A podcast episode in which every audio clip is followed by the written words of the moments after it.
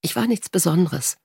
Und nun war ich plötzlich als Hoffreundin dazu da, nach dem Hund zu sehen. Während ich etwas tat, das mir so kühn wie lächerlich erschien, nämlich ein Buch schreiben. Doch es zu schreiben fand ich wunderbar. Jamie Attenberg darf den Sommer über kostenlos das kleine Cottage einer Freundin bewohnen. Als Gegenleistung muss sie nur den Hund ausführen.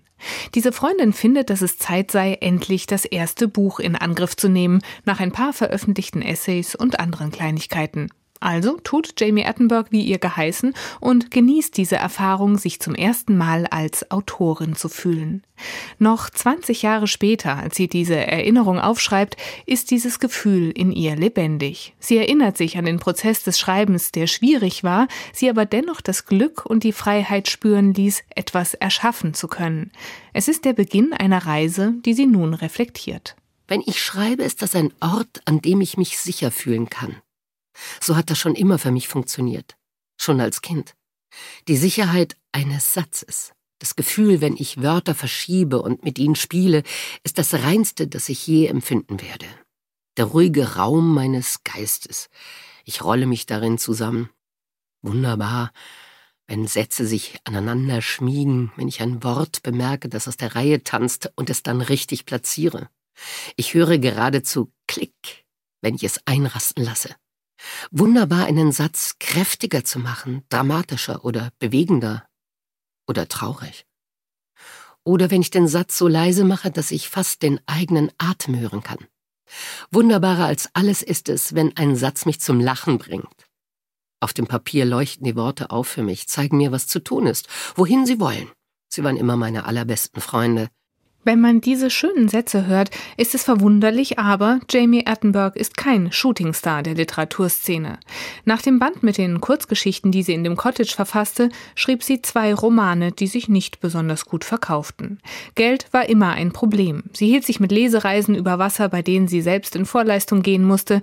Sie war ständig unterwegs und schlief bei Bekannten auf dem Sofa, teilweise auch, weil sie gar nicht nach Hause konnte. Sie hatte ihr Apartment in New York untervermietet, weil sie sich die Miete nicht leisten konnte.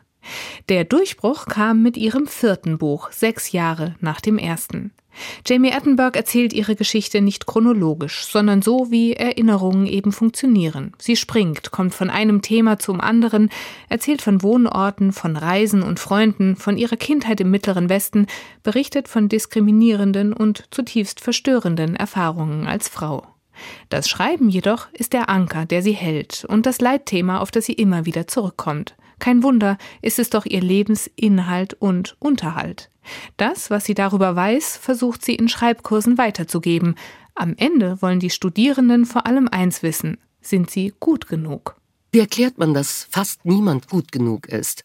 Dass es damit zu tun hat, wie viel Arbeit man hineinsteckt, mit deiner Sorgfalt, deiner Beharrlichkeit, mit Schicksal, mit Glück.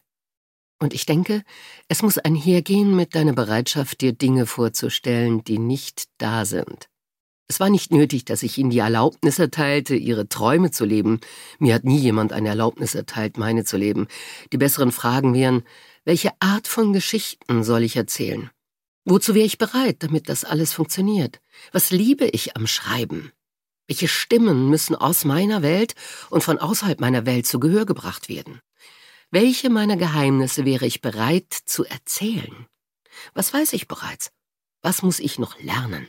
Trotz solcher Passagen ist das Hörbuch Bis hierher war sein weiter Weg kein Ratgeber. Es sind die sehr persönlichen Erinnerungen einer Autorin, die es gegen alle Widerstände geschafft hat. Die Schauspielerin Barbara Stoll gibt Jamie Attenberg eine sehr überzeugende Stimme, weil sie es schafft, die Zweifel, die Unsicherheit und die Nachdenklichkeit der Autorin genau wiederzugeben. Auch für den Humor und die Ironie findet sie die richtige Haltung. Dass die Autorin Jamie Attenberg die Hörerinnen und Hörer manchmal direkt mit Du anspricht, bringt sie einem sehr nah, eine Nähe, die Barbara Stoll mit ihrem warmen Tonfall angenehm zu verstärken weiß. Den Text hat Barbara Christ mit Wörtern wie schluffig in ein alltagstauglich zeitgemäßes Deutsch übersetzt, ebenso wie den Titel. Denn der Originaltitel I came all this way to meet you, writing myself home wäre wörtlich kaum zu übersetzen. Schade, denn Writing Myself Home sagt sehr viel über die Atmosphäre dieses Buches. Vielleicht findet sich ja doch noch ein passender Ausdruck für sich nach Hause schreiben. Man könnte ihn gebrauchen.